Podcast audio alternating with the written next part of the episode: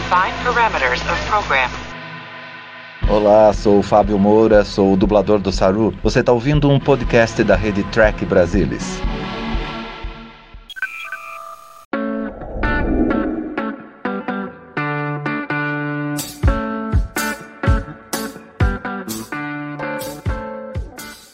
Sejam muito bem-vindos ao novo programa Trek Brasilis Tonight. Aqui eu vou entrevistar gente para lá de interessante, mas não sem um auxiliar muito especial.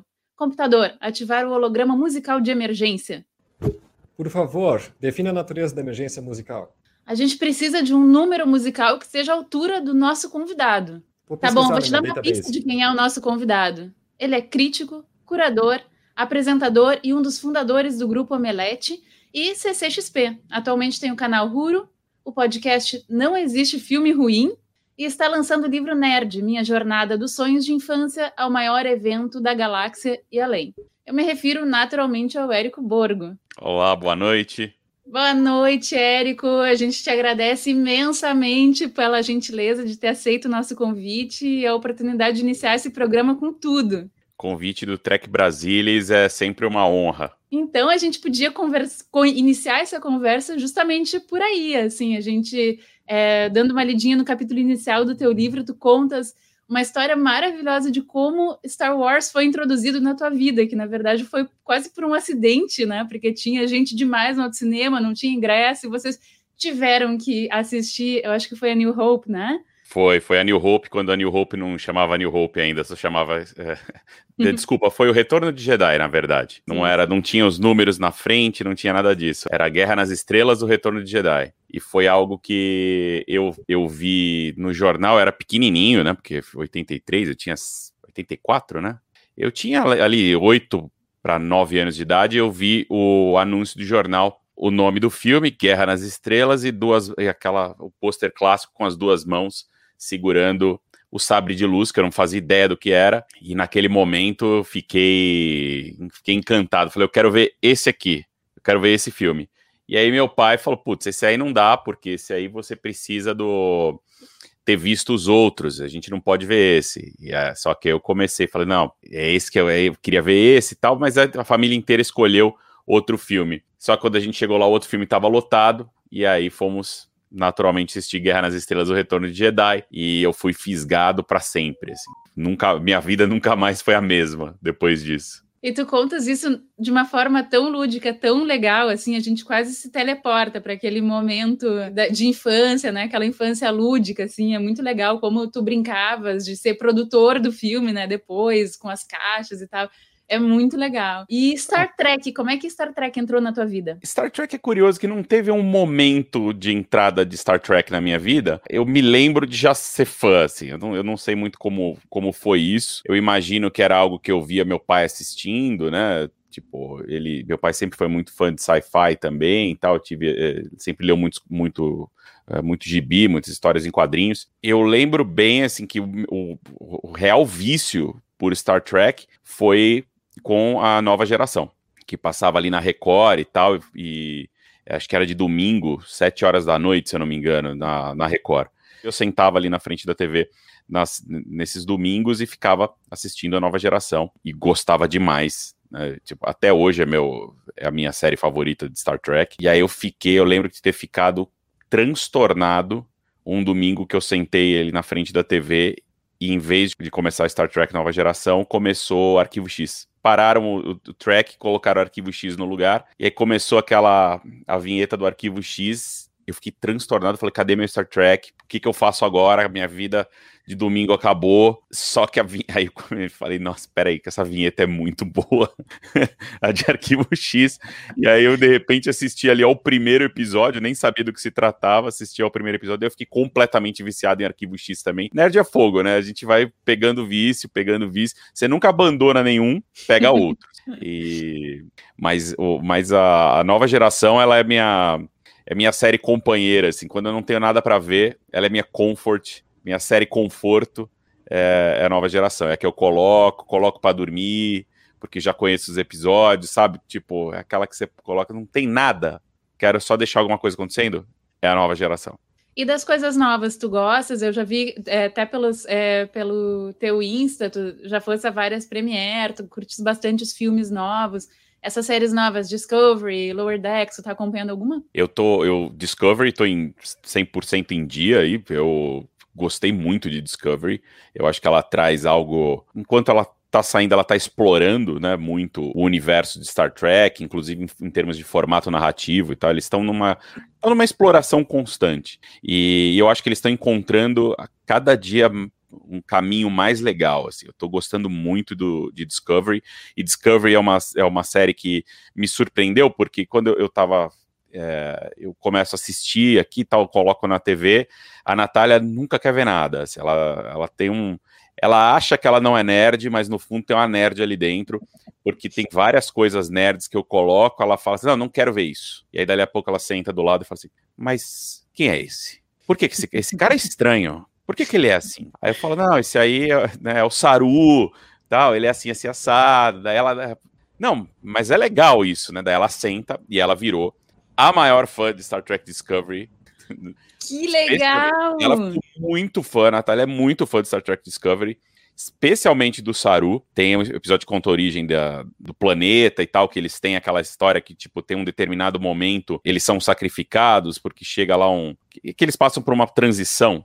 Né, sem querer, não quero dar spoiler, mas que aí que tem uma, tem uma outra raça dominante no planeta e tal, e ela já e ela naquele episódio ela entendeu a essência de Jornada nas Estrelas. Ela entendeu assim a essência de Star Trek, que é a metáfora social, que é a metáfora, sabe, você tratar a, a, a sci-fi de um jeito, você tratar dilemas, é, é, de você tratar certos dilemas e tal, de, de maneira que, de uma maneira metafórica e tal. E ela entendeu isso, e daí eu falei, cara, é, é Star Trek é isso, sabe, sempre foi, sempre estourou, assim, sempre jogou na nossa cara os problemas, nossos problemas enquanto civilização, enquanto humanidade, de um jeito alegórico que você assiste e fala, e você para para refletir sobre aquilo que você está vendo.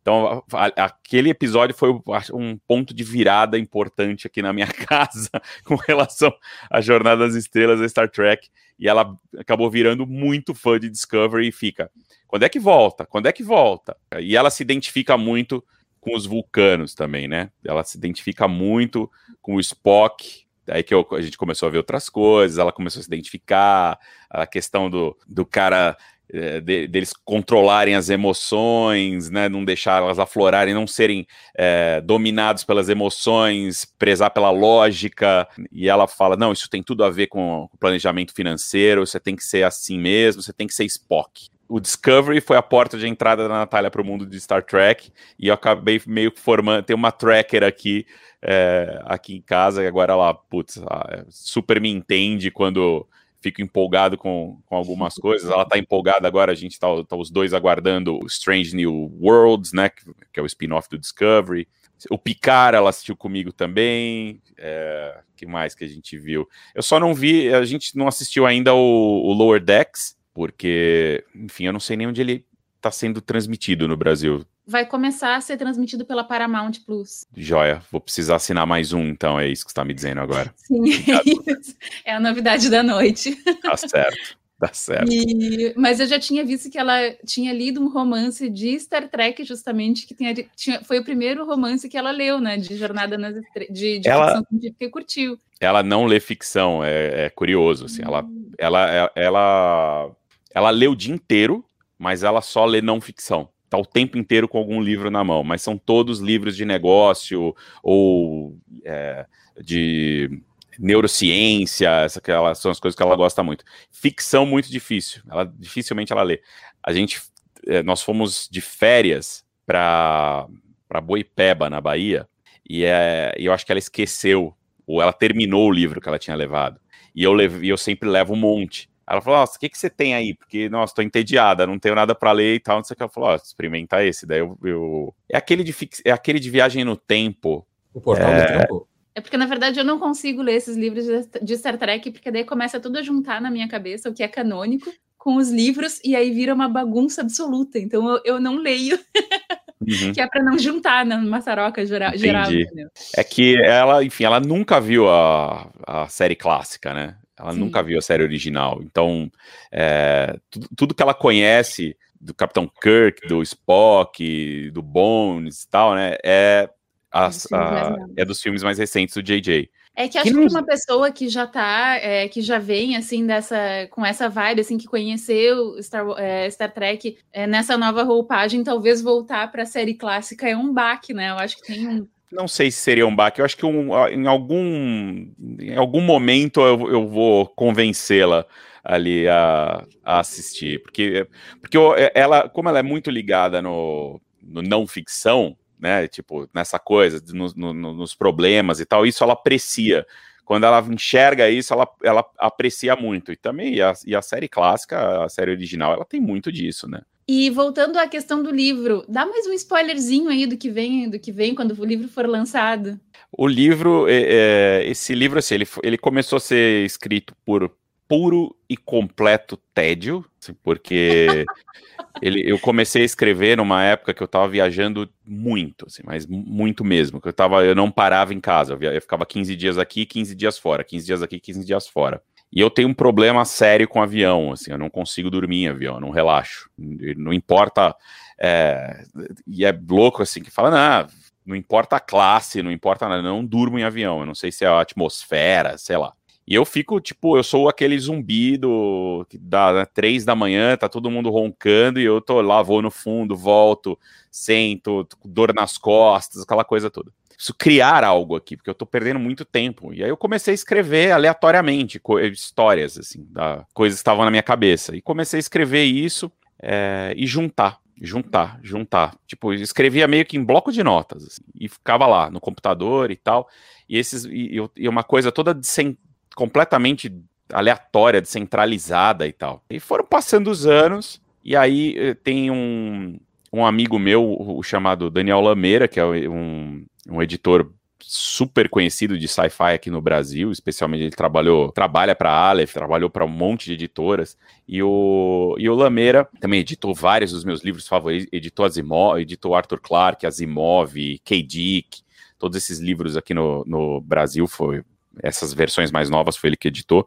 E um dia a gente estava trocando, trocando uma ideia e ele falou assim: Porra, eu li um negócio aqui que eu lembrei de você. E aí ele é, me mandou um livro de, é, de memórias ligadas ao futebol não lembro o nome agora, de um cara contando suas, suas memórias. Tem sempre uma história de futebol no meio. Ele falou: lembrei de você porque você falou que está escrevendo um livro e tem muito, uh, muito sobre a história da cultura nerd no Brasil. Aí ele falou: Pô, escreve isso, né? Deixa de ser preguiçoso e, e começa a escrever. Mas eu estava trabalhando muito, estava é, tava muito atarefado, tava fazendo. Foi época, a gente já estava eu já estava fazendo CCXP, por exemplo, não tinha tempo para nada, mas Aí eu lembro que eu fui uma semana, acho que uma semana inteira antes, eu fui para um festival de Toronto e eu fiquei uma semana lá meio que sem fazer nada.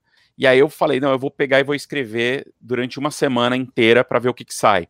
E comecei a escrever, escrever, escrever, escrever e organizar um pouco daquilo que eu tinha que eu tinha criado, que eu já tinha é, colocado ali no, enfim, que eu tinha parte daquelas histórias que eu tinha escrito em viagens e e mandei para ele assim, fala, cara, vê aí se acha que presta. E ele falou, puta, cara, você tem um livro aqui, você tem um embrião de algo que pode ser muito legal. É, vamos, vamos escrever junto. Vamos, vamos escrever junto não, né? Vamos, vou te ajudar aqui e tal.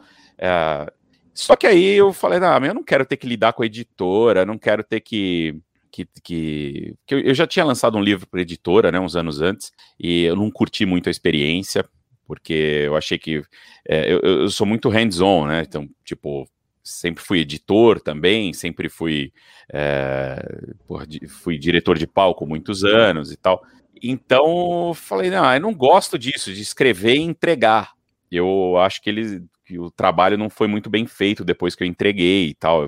E aí eu tive a ideia de lançar por conta própria esse livro e, e eu chamei o, o, o Daniel justamente para ser meu sócio para ele é, editar sem uma editora, ele editar comigo, e a gente está lançando pela, pela Huru, a gente está fazendo absolutamente tudo. E aí ele começou, né? Eu comecei a escrever muito. Quando, desde, quando eu saí do Omelete, eu falei, não, agora eu vou focar. Eu passei acho que quase dois meses realmente escrevendo e organizando tudo aquilo que eu tinha que eu já tinha criado.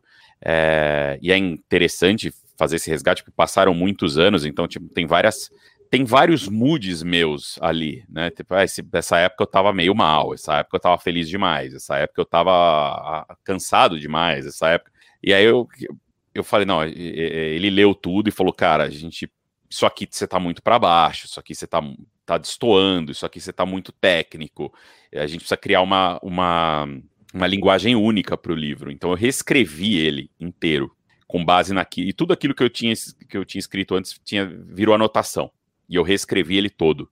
É, foi uma trabalheira, mas putz, ficou assim, eu tô bem orgulhoso disso. E, e, e, o resultado ele é uma autobiografia. Eu começo ali desde, do, sei lá, da primeira vez que eu fui ao cinema, por exemplo, né, que fui bem pequenininho, acho que já com cinco anos, eu não tenho lembrança disso, mas aí eu conto meio através do ponto de vista da minha mãe, é, até o dia em que eu saí do Omelete. Então são os primeiros é, quase 46, eu tenho 40, vou fazer 46 agora, então seriam ali, vai, meus first 45. São os primeiros 45 anos. É uma autobiografia, eu conto várias passagens da minha vida, mas sempre relacionadas à história da cultura nerd no Brasil. Então, porque é, o negócio curioso sobre as minhas lembranças de infância é que elas sempre envolvem alguma propriedade intelectual. Então, elas sempre envolvem é, então foi assim, ah, eu brincava de Star Wars no, num bosque que ficava perto de casa, é, sozinho passava as tardes lá, né, segurando um, peda um pedaço de um galho lá, fazendo sabre de luz e tal. E aí eu falo, quantos anos eu tinha nisso? Normalmente as, as memórias de infância, elas são, é um, são, você não sabe direito, né, que idade você tinha, quanto que você brincava, aquela coisa toda. Eu sei porque eu fui atrás das datas das coisas. Então eu falei isso, eu brincava disso porque eu estava obcecado, foi aquele, o ano que eu passei depois de assistir Retorno de Jedi. Então eu sei em que ano foi aquilo. E aí depois eu comprei e falei, ah, e aí eu ganhei o álbum de figurinhas do Retorno de Jedi. E aí foi aí que eu aprendi o significado de vários personagens e tal. E aí eu, é fácil hoje em dia na internet. Você entra na internet, você descobre quando ele foi lançado, você descobre quando a minha relação com X-Men. Quando eu comecei a virar muito fã de X-Men, foi por conta da saga da Fênix Negra.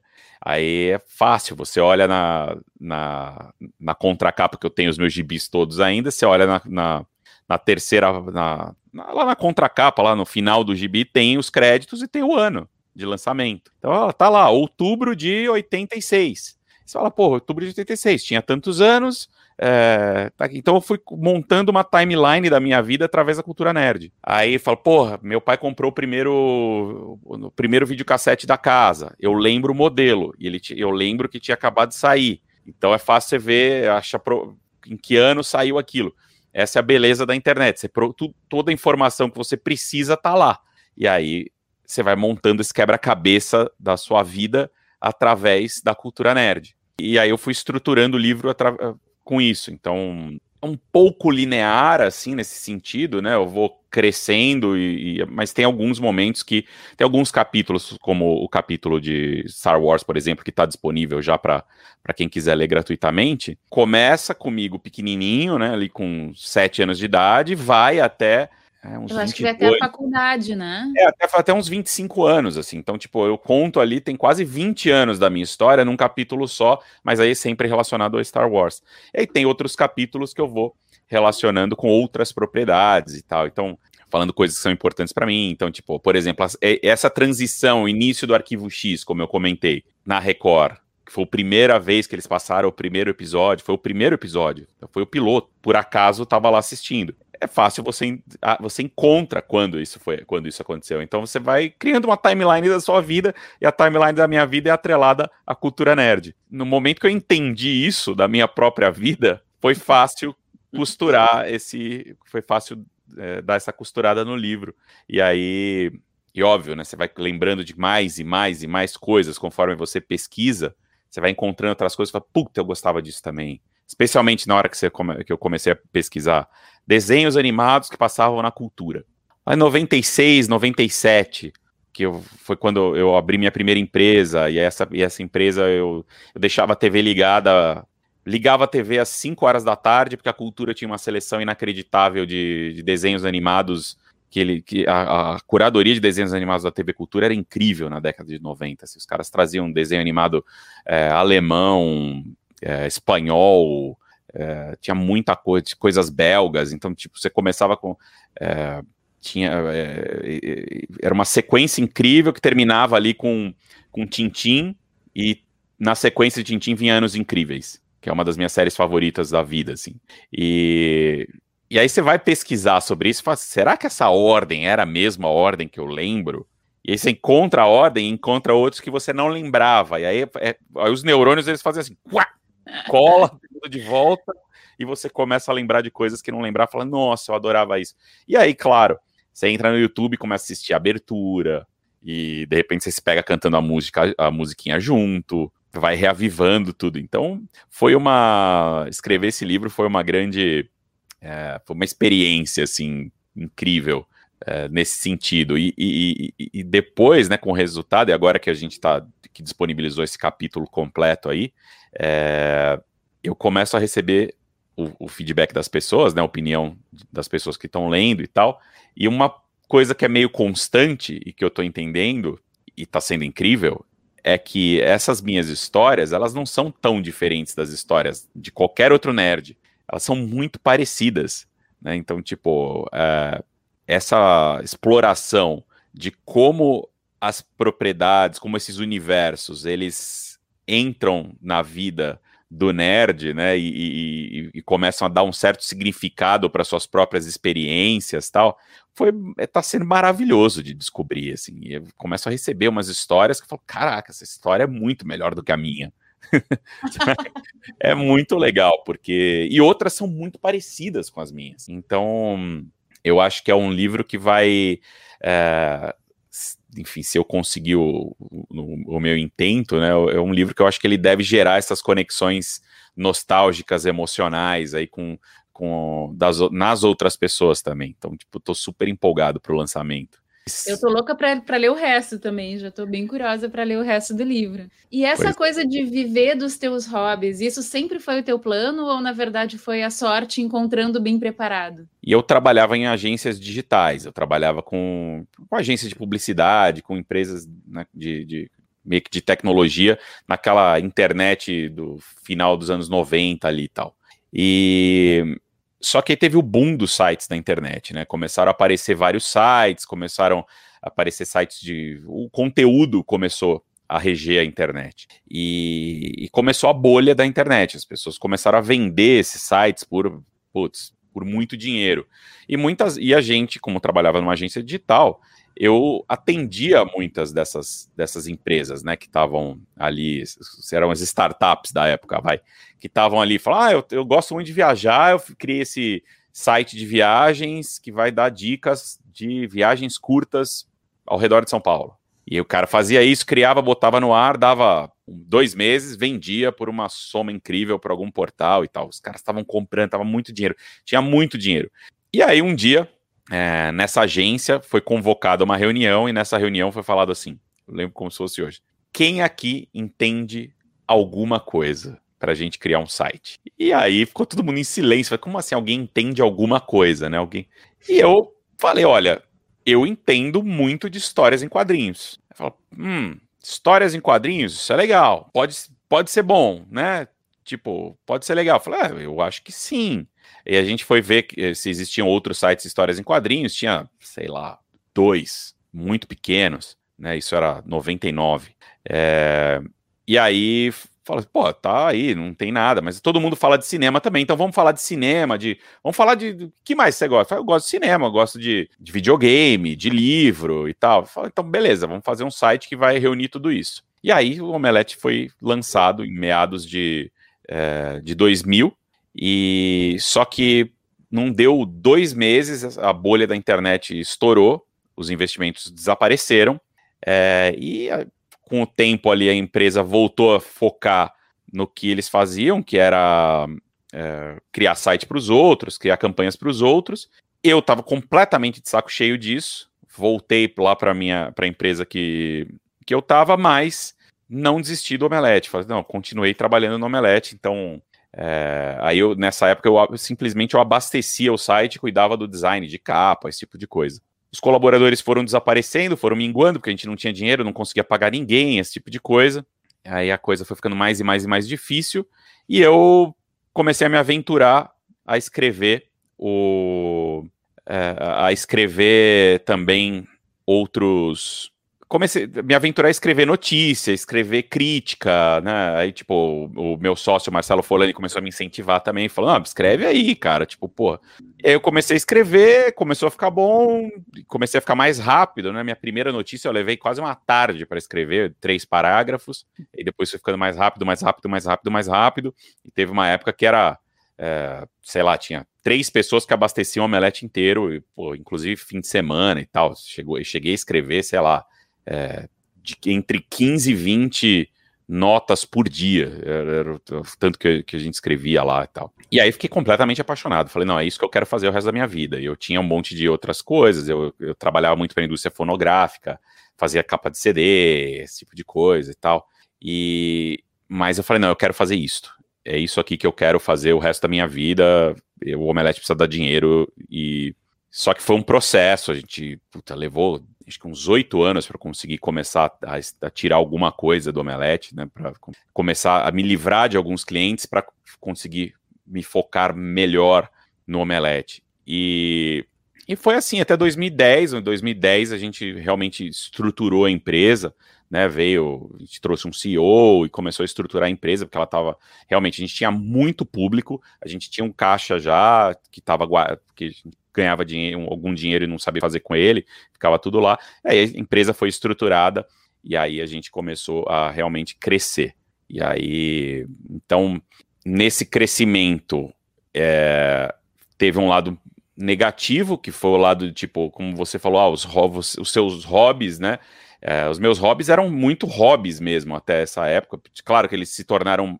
Eu profissionalizei os meus hobbies, mas eu comecei a ficar é, distante de tudo que eu amava, de certa maneira, especialmente depois da CCXP, porque virou de 2014 até 2019, é, a responsabilidade na CCXP era tão grande, tão, era tudo tão intenso, tudo tão. A última, de 2019, chegou até 250 mil pessoas. Era um, era um nível de responsabilidade que, a, sabe, eu não, pense, não conseguia pensar em outra coisa, não conseguia fazer outra coisa, não conseguia me concentrar em mais nada. Então, tipo, eu fui ficando cada vez mais distante do conteúdo e mais focado nessa parte de realmente de organização de eventos. E quando eu saí, porque também já estava um pouco desinteressado da escala das coisas e tal, né? Que eu queria voltar um pouco, voltar a ter um pouco mais de vida, voltar mais para uma parte mais criativa. Imediatamente eu reencontrei tudo que eu tinha deixado para trás, assim, porque eu voltei para casa, tal, falei, pô, agora eu tenho tempo, né? Enquanto eu estava tava estruturando a Ruro, ainda não sabia direito o que, que era empresa, nem tinham grandes pretensões com, é, não sabia direito o que ia fazer. Resolvi me dar um tempo. E nesse aqui falei, o que que eu faço? Ah, vou jogar videogame, né? Faz tempo que eu não jogo videogame. E comecei a jogar videogame. Puta, voltei pro videogame com pá, parece que nunca tinha saído. Voltei a ler gibi, comecei a ler um monte de coisa que eu não tinha lido nos últimos anos. Falei, caraca, quanta coisa foda eu tava perdendo. Voltei a assistir série, do jeito que eu fazia tempo que não assistia. Eu tava muito focado só nas coisas que davam audiência. E aí eu vou, aí eu me, né, nesses últimos anos aí de, de Omelete e tal. Tipo, ah, sabia de tudo dos filmes da Marvel. Fora isso, eu não tava assistindo coisas que as pessoas, uh, que o mundo mainstream não liga tanto. Mas aí eu voltei para eu reencontrei minha nerdice de um jeito em 2000 e 2020 que aí escrever, é, reescrever o livro foi um pulo, assim, foi muito fácil assim, nesse sentido, porque eu estava com vontade de contar as histórias, estava com vontade de falar. Enfim, esse é o meu momento agora, assim, o meu momento agora é de conexão, é uma conexão que eu não sentia há muitos anos com, com o fã, com o meu fã, então era uma parada que eu tava até meio afastado, de certa maneira, porque eu tava, tava muito no Twitter, que é um ambiente difícil, né? Então, tipo, você joga as coisas lá e toma pedrada e tal. Fala, ah, meu, que preguiça, né? De falar com as pessoas. Você começa a achar que todo mundo é hater e tal. E aqui na Ruro, hoje a gente tem um grupo no Telegram que tem 10 mil pessoas, que é fechado. A gente abre de vez em quando, a gente abre uma vez por semana só. E eu fico falando lá o dia inteiro, porque eu, eu, pelo menos lendo o dia inteiro esse grupo, porque são pessoas com quem eu gosto de me relacionar. é a galera super do bem, assim. Então, tipo, eu tô. É, é interessante que eu tenha reencontrado de uma forma tão intensa essa a conexão com a cultura nerd com os nerds. Tô mais nerd do que nunca, assim. Então acho que é o melhor momento possível para esse livro chegar e, e, inclusive a gente até pensou em lançá-lo. Ele está pronto até algum tempo, né? Mas eu falei, ah, não quero lançar durante a pandemia. Não quero lançar no auge da pandemia. Porque fala, não, mas é legal, as pessoas vão ter o que ler, elas estão procurando o que ler e tal. Eu falei, tá, mas eu não quero lançar e não encontrar as pessoas. Esse livro, esse livro foi um livro é, motivado por, por essa reconexão com essa cultura que me deu tudo que eu tenho. Então eu quero que no momento do lançamento eu possa fazer noite de autógrafo, encontrar as pessoas. Pelo amor de Deus, não quero fazer isso em casa, sabe? Ficar em casa fazendo é, Skype. Eu quero poder ir para a rua, quero poder viajar, quero ir pro, quero rodar o Brasil onde quer que tenha, é, claro que não todos os lugares, né? Mas tipo, onde quer que tenha uma base expressiva de fãs que, que apoiaram o livro, pô, quero estar tá lá para a gente celebrar junto, entendeu? Porque esse livro não seria possível sem os fãs que estão me apoiando há 20 anos, né? 21 anos agora. Então, era, era muito importante para mim que ele, ele, ele fosse lançado num momento mais normal. Né? Então, a gente foi, enro foi enrolando, foi segurando, segurando, segurando. E agora finalmente chegou a hora de colocar, é, de começar as vendas para pensar numa, numa tour em 22, 2020, em algum momento de 22 aí para fazer isso, para levar o livro fisicamente para as pessoas. Estamos, tomara que chegue em Porto Alegre também. E, mas é muito interessante isso que tu falaste, é, que eu notei assim esse movimento do teu canal de, faz, de também falar sobre coisas que não estão é, bombando, né? Não, não é trend topic de lugar nenhum.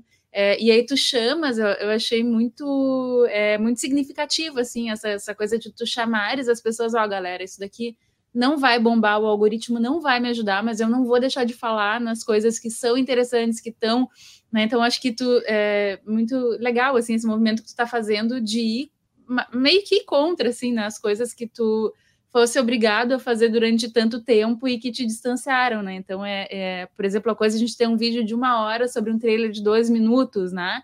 É, já estava vendo aquele vídeo do Duna e aí tu contando várias coisas, eu nossa, vou ter que reler esse livro, que loucura, quanta coisa. Então é muito muito legal é. assim, a gente ter um conteúdo é, com profundidade, né? Que a gente está tão acostumado aquela coisa de um minuto, 30 segundos, dois é minutos. Isso. Eu tô, inclusive, a gente cunhou um termo na Ruro para isso, que é o Deep Nerd. É o, é o, é o, nerd profundo. Então, tipo, nesse. É, nessa redescoberta, né? Quando eu, na verdade, quem me convenceu a, a, criar um canal novo, tipo, eu, claro, eu, eu comecei a ter vontade de falar e comecei a fazer umas lives no Instagram, porque me peguei. É, meio, meio, meio, meio sem amigos para discutir as coisas, sabe? Falei, porra, eu discuti isso a vida inteira, né? É, há 20 anos discutindo, mas eu discutia muito no âmbito do Omelete, eu descia muito na redação, trocava ideia lá e tal. E aí, de repente, falei, cara, em casa agora, né? Não, né ainda mais durante a pandemia, falei, puta, vou falar com quem, né? Eu, eu queria discutir The Last of Us 2, pelo amor de Deus, eu precisava discutir The Last of Us 2. E, e, aí comecei a fazer umas lives, abri umas lives no, no Instagram e a galera começou a aparecer. Eu achei interessante porque eu nunca tinha feito um vídeo sozinho na vida, assim, falando. Eu tinha feito vídeo de notícia.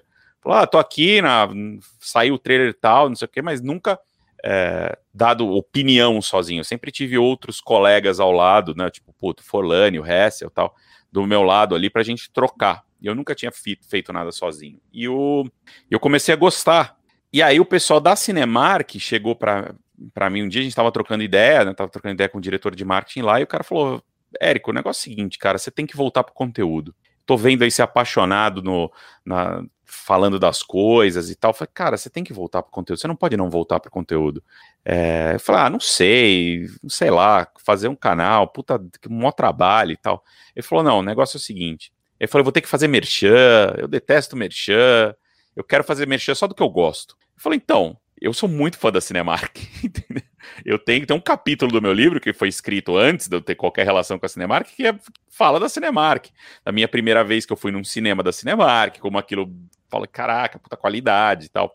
É, lembro o filme que foi, depois eu levei minha avó para Cinemark, falei, vó, vem ver o que, que é um cinema moderno. Ele falou, não, eu, eu, vamos abrir esse negócio, você, vou, abre o canal, a gente vai te apoiar, eu quero que a sua volta para o conteúdo seja um presente para os fãs da Cinemark. Eu falei, pô, tô dentro. E ele falou, e outra, você não vai receber um roteiro do que você tem que falar ou não da gente. Você fala o que tiver no, do que você tiver com vontade de falar, do que tiver no teu coração. Você, só sei que você vai participar das nossas reuniões de marketing, vai opinar, vai ajudar a gente a criar produto e as coisas que você se sentir confortável, você fala. Porra, foi tipo, foi, caralho, eu esperei a vida inteira por um negócio assim, né? É, por, por uma oportunidade dessa. E ela veio, Aí a gente abriu o canal. Só que eu falei, falei, ó, só que eu não quero entrar no game do clickbait, não quero entrar no game do trabalhar para algoritmo, não quero entrar no game do cara tem que fazer tudo na hora que as coisas acontecem. Ele falou, já fiz isso 20 anos e me esgotou. Eu não quero fazer isso mais. Ele falou, não, cara, você faz o que você quiser. Eu falei, porra, show? então, a gente começou o canal e agora, que, que eu, eu acho que eu cheguei numa espécie de um equilíbrio, que é, é se eu. Claro, saiu o trailer do Homem-Aranha. Eu fico louco para falar do trailer do Homem-Aranha. Eu quero falar do trailer do Homem-Aranha. Eu quero fazer uma live e, e dissecar esse trailer e criar minhas teorias e tal. É uma coisa que eu tenho vontade. Então eu corro lá e faço. E foi absurdo essa semana. Saiu o trailer. Putz, a gente teve 15.530 pessoas simultâneas na live da Ruro essa semana com um canal de 130, é, 130 mil pessoas é absurdamente alto. Eu não tinha números desse em lugar nenhum há anos. E mas pô, vou lá e faz isso aí tá claro, tá super quente, eu tô falando um negócio que tá na crista da onda do acontecimento e o claro, eu tô nesse caso agradando o algoritmo. Mas eu não vou esquecer, eu não quero esquecer do tipo de conteúdo que é necessário para que para manter minha própria é, para me manter é, são. Eu não quero ficar nessa corrida. Eu quero ter as maratonas também. E a maratona é, assim, o que, que eu amo que ninguém tá falando?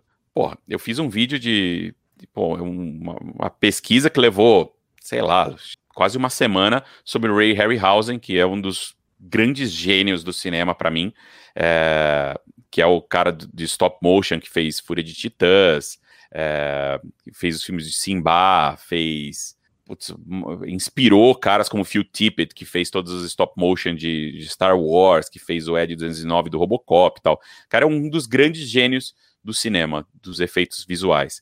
E eu falei, eu quero fazer um vídeo homenageando esse cara. E eu fiz. Deu view nenhum, mas eu, é o meu vídeo favorito. Tem 15 mil views até agora, em, em sei lá, em 10 dias. Tipo, mas que bom que eu fiz. Eu tô feliz pra burro com ele, sabe? Então, tipo, eu acho que quem entrar lá e consegue ver. fiz um vídeo do Alex Toff, o cara que criou Herculoides, né? Que criou alguns dos desenhos mais legais, que criou Space Ghost. Ajudaram a, a, a, a definir quem eu sou, de certa maneira, sabe? Naquelas tardes assistindo desenho animado e tal. Então, eu vou fazer esse tipo de vídeo. Eu sei que eles não, que é o tipo de vídeo que não vai dar audiência, mas todo mundo na Ruro tá de acordo, tá ciente, eu tô tranquilo, a Cinemark tá tranquila, fala, faz o que você quiser, entendeu? Pelo contrário, eles amam isso, eles falam, nossa, é, é esse tipo de resgate é importante, e fico feliz para burro que tem, enfim, tem 15 mil pessoas que saíram impactadas ali, que estão felizes com esse tipo de conteúdo também. Mas aí, claro, quando sai um uh, algo uh, mainstream que eu tô com vontade de falar, eu vou lá e faço, e claro que a gente tem números expressivos.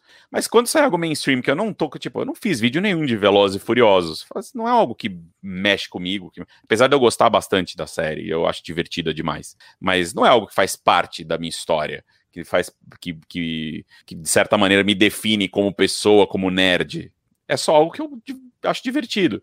Então eu vou lá, até comento, não, não existe filme ruim, que é o podcast que eu faço com a Aline lá dentro das plataformas da Cinemark, mas não vou fazer uma pesquisa de, sabe, não é algo que eu vou colocar o coração. Eu vou colocar o coração na simples em tudo aquilo que eu, que eu senti que eu devo colocar o coração. No que eu, então não estou fazendo nada por, é, por obrigação. E a sensação disso é absolutamente libertadora. Assim. É, é algo que tá, tem me deixado muito feliz, assim, de ter voltado pro conteúdo, sabe? De, de, de poder me dedicar ao que eu realmente amo. Porque talvez esse tenha sido justamente um dos diferenciais né, do Omelete ao longo do tempo, é ter gente que não está fazendo, sei lá, um, uma página de viagem para ganhar dinheiro, é, é, porque coloca o coração ali, né?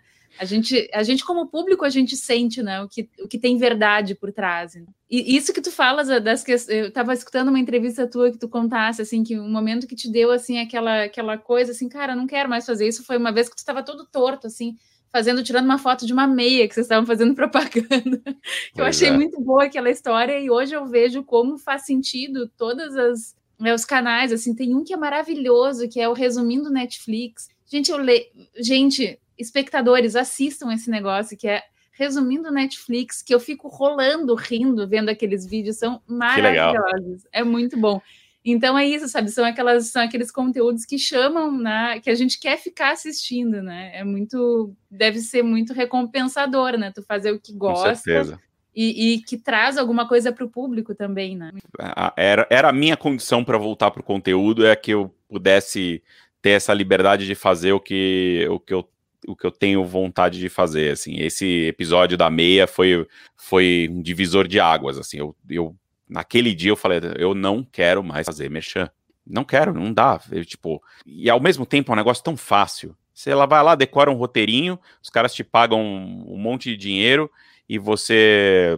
Enfim, eu, eu, ó, só para ficar claro, eu não tenho absolutamente nada contra quem faz. Eu acho que cada um sabe o que tá fazendo e tal. Para mim, era algo que soava estranho. É, eu, sei lá, eu sou de outra época, eu não sou ator, eu acho que isso é importante. Tipo, é, é muito difícil eu falar algo que eu, é, que eu não concordo. Eu fico tenso, entendeu? É muito difícil para mim. E esse episódio da meia foi assim: meu Deus, o que, que é agora? Eu virei modelo? Eu tenho que tirar a foto da meia no meu pé. Como é que eu fotografo meu próprio pé? Sabe? Tudo ficava estranho, né? Tipo, e ao mesmo tempo, outro dia, tem vezes que eu me pego fotografando meu pé, porque eu tenho uma meia do Lando Calrissian que eu amo. Sabe? Essa eu consigo tirar foto de algum, por algum motivo. Tem uma meia do Lando Calrissian que eu fico assim, olha, hoje eu tô com a meia do Lando Calrissian. Eu falo, pá, falou, cara, que fácil que foi tirar foto do meu pé agora. E por que, que foi tão difícil tirar foto do pé quando tinha uns alienígenas que não significavam nada para mim ali, fofos? Tipo, ali era difícil, mas quando é o Lando Calrissian eu consigo. Que porra é essa, né? Então, é meio... Mas é, é legal, às vezes você precisa se distanciar do que tá acontecendo com você para olhar e falar assim: eu tô feliz do que eu tô fazendo, eu tô, isso aqui tá me trazendo algo, é, tá agregando algo de verdade para minha vida ou eu tô só ganhando dinheiro? E aí foi, foi aí que eu, eu falei: não, não, não dá, eu preciso fazer alguma coisa diferente.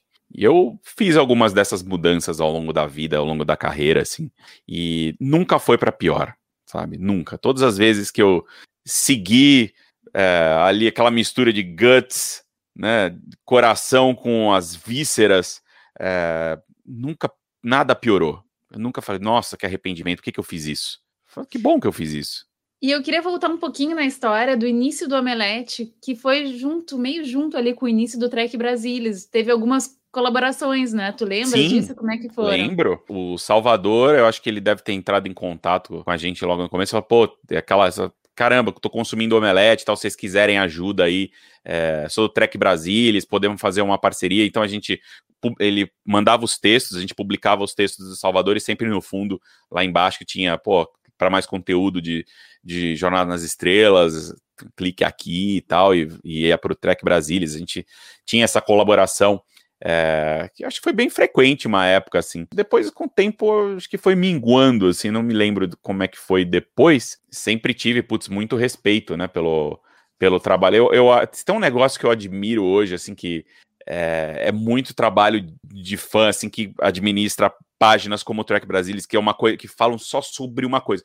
Isso é muito a paixão que, que eu tô perseguindo para minha própria carreira hoje, para Ruro hoje, sabe? Que é isso, assim, cara, como é que você sobrevive de algo e, e o sobreviver, às vezes, estou dizendo, cara, uma empresa como o Trek Brasilis, uma página, um programa como esse, você tem custos, não tem como você fugir deles, né? Existem custos, você precisa pagar contas, você precisa trazer gente. E é muito legal, assim, que eh, você encontrar isso. Eu acho que a internet hoje, ela, ela tem várias maneiras de você conseguir monetizar e usar outros fãs para ajudarem a bancar essa estrutura, porque afinal de contas, cara, páginas como o organizações, enfim, como o Trek Brasilis, eles são muito importantes para manter a cultura, para manter a comunidade unida, sabe, em torno de alguma coisa e tal.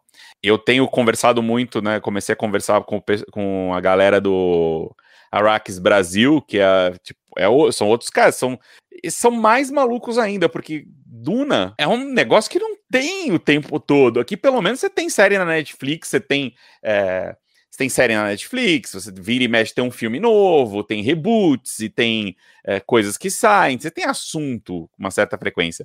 Você discutir Duna é, significa discutir os livros e, aí, e, e as republicações da Aleph e tal, essa coisa toda.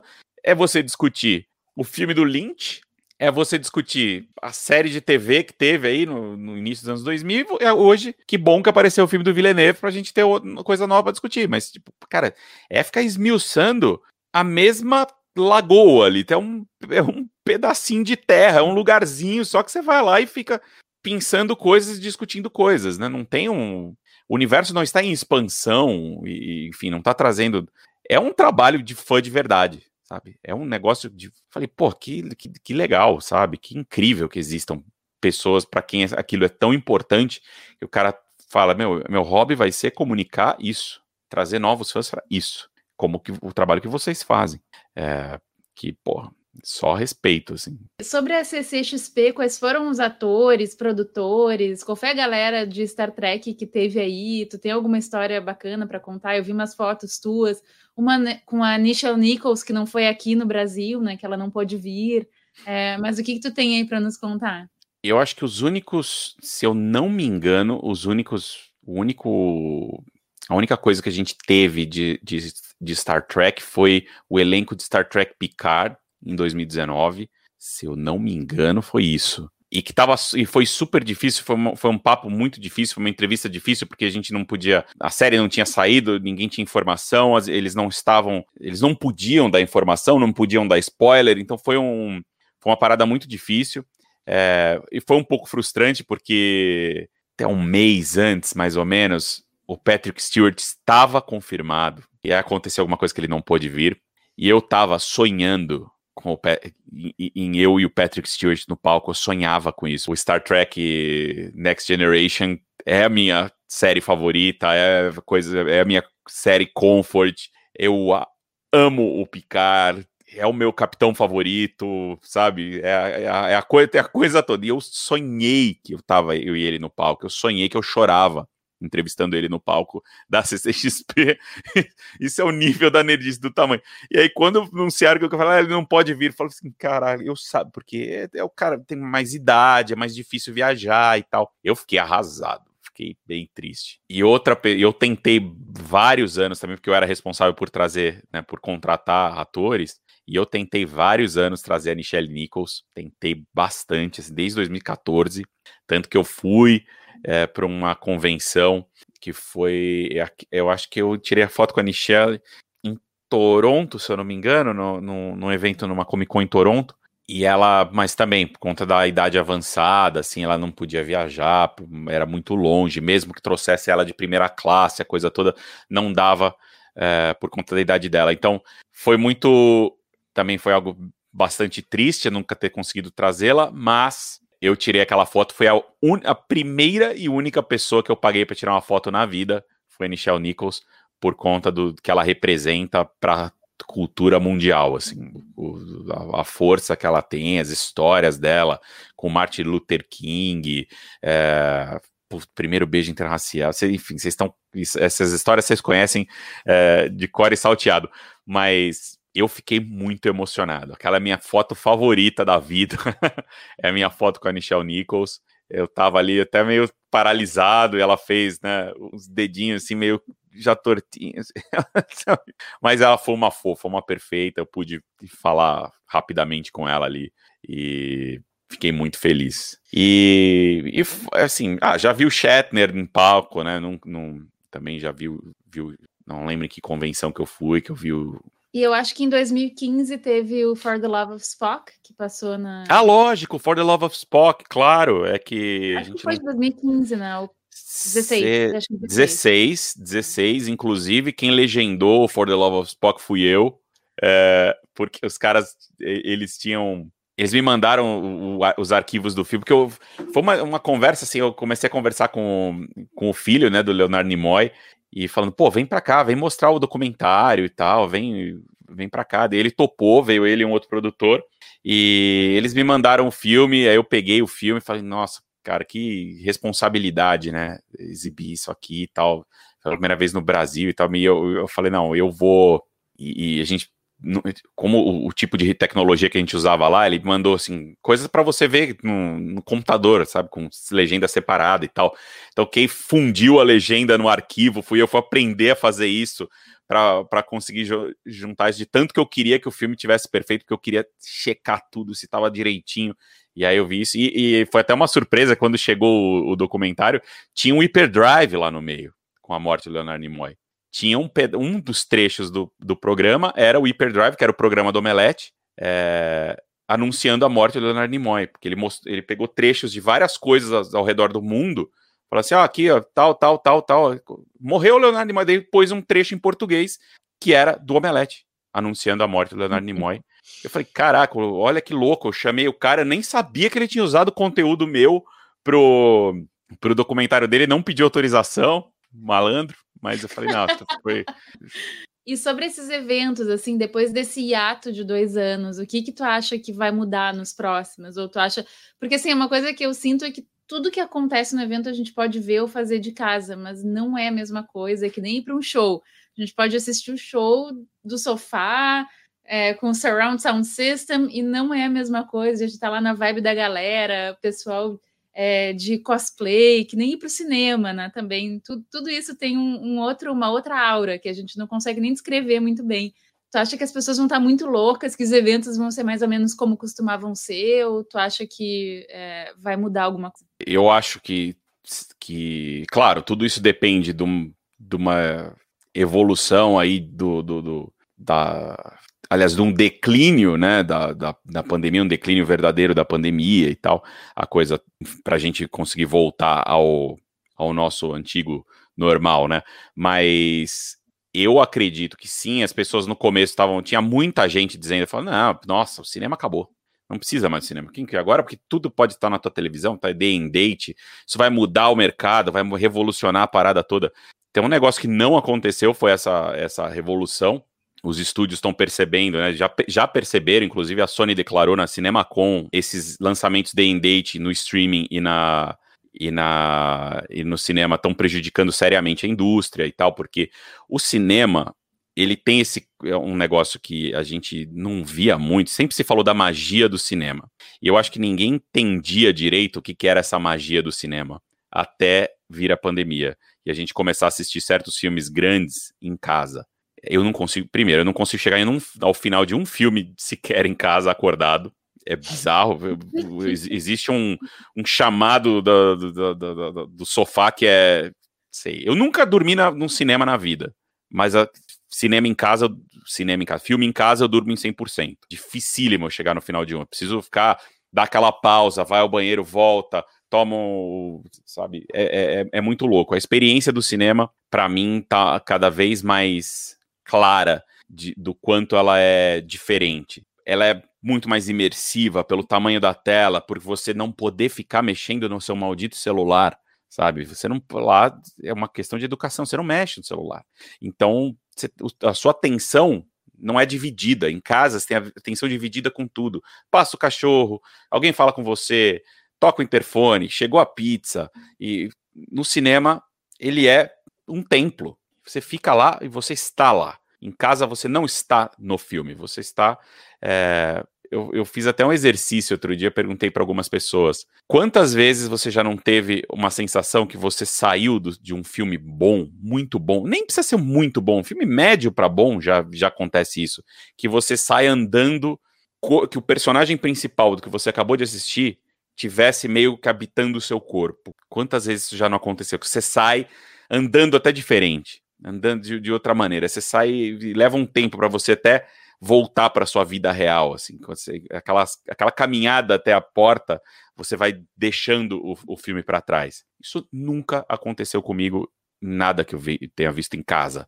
Claro, eu adoro assistir série, eu amo série, eu amo, putz, tem coisas que eu, tipo, adoro Sopranos, adoro Mad Men, então coisas, são coisas que para mim são tão boas quanto qualquer experiência cinematográfica, mas eu nunca consegui ter essa experiência, é, uma experiência grandiosa, assim, em casa. No cinema, isso acontece. Então eu acho que as pessoas já, já perceberam, quem tá voltando ao cinema tá vendo isso, tá percebendo. A gente fez uma pré-estreia de Free Guy é, recentemente, e tem uma cena em Free Guy que é assim, as pessoas aplaudiram e aquilo me arrepiou de um jeito, porque eu falei, meu Deus, que saudade que eu tava disso, de ouvir pessoas. Porque é, é uma experiência que é individual, ela é muito focada, mas ao mesmo tempo ela é coletiva. É difícil explicar, mas ela é algo que é, é, é, muito particular a experiência do cinema. Então, para mim está muito claro que, que isso, sabe, já está voltando e vai ficar cada é, essa impressão que algumas pessoas tiveram do fim disso vai ficar para trás. E outra coisa, eventos. Quem aguenta fazer mais call? Eu não aguento mais, né? Tipo, óbvio que eu preferia estar no estúdio com vocês, né, discutindo e tal. Por outro lado, ficou tão prático, assim, eu acho que tem um lado que as reuniões presenciais agora vão virar assim, aquele só cereja do bolo. Quando você realmente precisar ir para uma reunião e sentar com várias pessoas e tal, você vai fazer isso. Porque o call, ele era algo que ninguém pensava em fazer antes. Fala, não, vamos fazer um call. Não, você fala, vamos. Não, vem aqui no meu escritório. Fala, pelo amor de Deus, é a tarde inteira. Não, hoje ficou muito prático, mas ao mesmo tempo, tem certas reuniões que eu sinto muitas. Que eu fico, cara, essa reunião só vai funcionar se ela for presencial. Reuniões de criação. Não consigo criar na tela. Eu preciso rabiscar, mas isso, eu não sei se sou eu ou se é todo mundo. Eu preciso rabiscar, eu preciso de uma lousa. Eu preciso. Eu me expresso muito é, graficamente, então eu preciso explicar as coisas né, de uma maneira gráfica. Essas eu sinto falta, mas várias que eu falo, não, call, pelo amor de Deus. Então acho que a gente está entrando agora num novo momento absolutamente híbrido e que a gente vai extrair o melhor dos dois mundos, assim, é o que eu espero, que a gente tenha o melhor dos dois mundos, que é o vamos ser virtual quando é para ser virtual, vamos abrir certas experiências, tipo, pô, o DC Fandom que eu fiz ano passado, que eu apresentei ano passado, que foi o, a, a Comic Con da, da DC Comics, né, dos filmes da DC e tal. Foi absolutamente incrível que ela tenha sido virtual, porque o mundo inteiro estava junto assistindo. Tava todo mundo junto vendo aquilo. Foram sei quantos milhões de pessoas simultâneas acompanhando aquilo. Foi incrível. Mas ao mesmo tempo, fala assim, imagina se isso fosse também tivesse um, um lado presencial aqui, porque essa emoção tem aquela emoção do fã, tipo, a emoção da galera do, do auditório Cinemark na CCXP é intraduzível. Sabe, o, o, grito, a energia que você recebe quando tá no palco daquelas, da, da galera que tá lá, não tem igual. E, e, arrisco dizer, não tem igual no mundo. Todo mundo que veio para cá, que subiu no palco que recebeu aquilo, falou assim: caraca, melhor, é o lugar mais incrível, é o melhor palco que eu já estive, porque o público brasileiro é barulhento, apaixonado. É mesma coisa com show. Pô, você vai assistir mais uma live, de, de, mais uma live de show. Comprei um show do Nick Cave em que ele ele tocou piano sozinho numa numa live lá, ele tocou fez um show tocando piano sozinho dentro do Alexandra Palace, em, que é um, uma casa de shows super clássica na Austrália e tal. E ele ficou lá tocando piano sozinho e tal. E eu paguei, tava lá ao vivo, né, assistindo a, a, apresentação e tal, que não foi ao vivo, ele gravou, depois, mas ele exibiu ao vivo uma vez só. Tava lá vendo, tal, foi uma experiência incrível, foi super legal ver aquilo e tal. Mas eu fui em dois shows do Nick Cave. Me pergunto, você, ah, você quer continuar assistindo o Nick Cave online ou você quer tentar ir em mais shows do Nick Cave? É lógico que eu quero a experiência presencial. Aí, né, você quer ir pro Rock in Rio ou você quer assistir o Rock in Rio no Multishow? É óbvio que você quer ir para a experiência presencial. Tipo, sei lá, às vezes. Só, só que às vezes eu tô em viagem e, e, e eu falo assim, nossa, eu preciso tirar o óculos, porque agora eu tô com a experiência direta entre, sabe, eu e a paisagem. Não tem uma lente na frente, que ela, de certa maneira, para mim, distorce. Então, sei lá, eu tenho essas coisas. Eu não sei se, se é assim, enfim, são coisas que eu, que eu que eu fico conjecturando o tempo inteiro. Mas eu acho que todas essas coisas que a gente está falando, elas falam muito da, da nossa necessidade, né? De compartilhar, quer dizer, de sair de um cinema e, e conversar com as pessoas sobre o filme que terminou de assistir, tu cantar junto a música é, com mais dezenas de milhares de pessoas, nada disso tem. E eu me lembro, assim, quando, gente, quando eu fui na, na CCXP, que foi essa de 2016, abriu o negócio para a gente ir para fila para assistir o, o, o filme. E, gente, era tipo todo mundo correndo, sabe? Era eu com mala, eu tava com a minha mala, porque eu ia embora naquele mesmo dia de São Paulo. E aí era eu com mala correndo ali naquele.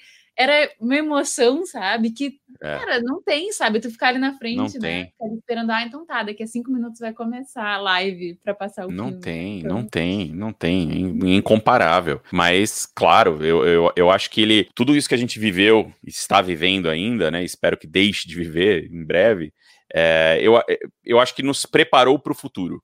Ele acelerou, foi um, foi um catalisador tecnológico, sabe? Essa experiência de da gente ter romper preconceito com compra online, com reunião virtual, com relações virtuais, com relações via tela.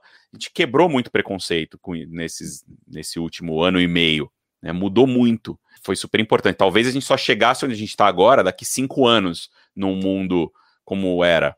É, por outro lado, ajudou também para a gente ver o quanto nós somos seres sociais, do quanto a uhum. gente precisa da nossa experiência enquanto sociedade, enquanto você ter outras pessoas do lado e tal, vibrando por aquilo, né? Então, tipo, o, o, cinema, ele é um passeio, ele não é um... Às vezes, às vezes não é, às vezes eu vou, tem vários cinemas perto de casa, eu olho e falo, nossa, vontade de ir ao cinema, o que que tá passando? Passando isso, eu vou lá, desço, entro, assisto e volto para casa. E é quase que não é, um, não é aquela experiência de passeio, mas é muito gostoso você programar, falar o que, que eu vou assistir no domingo, é, assim, escolher com a Natália, falar o que, que nós vamos assistir, vamos assistir tal coisa. Não, o que, que é sobre isso? O que, que é aquilo?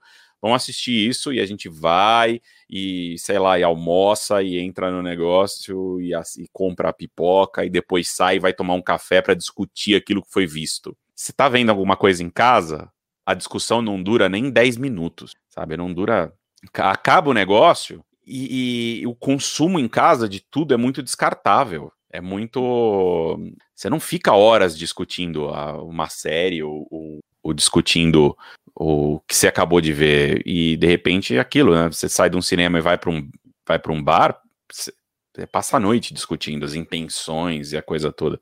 É muito doido, assim. É, eu acho que a gente está dando mais valor a isso agora, talvez, por conta de, desse, de tudo que a gente viveu e está vivendo ainda, né? Infelizmente. Érico, acho que a gente já tomou horrores do teu tempo. Então agora a gente vai ter um número musical. Pedro, conseguiste pensar numa música que esteja à altura do nosso, da nossa entrevista, do nosso primeiro programa? Creio que sim, Roberta. Procurei nas minhas subrotinas e acho que tem alguma coisa que pode ser útil nesse caso. Fly me to the moon, let me play among the stars. Let me see what spring is like on Jupiter and Mars. Another world, hold my hand. Another world, darling, Fill my heart with song and let me sing forevermore. You are all I long for, all I worship and adore. Another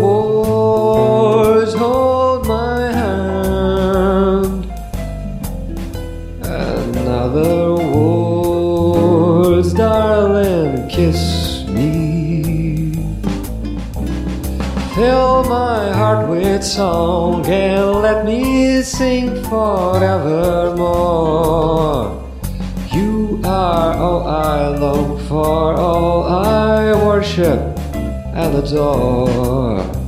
Another words, please be true. Another words, I love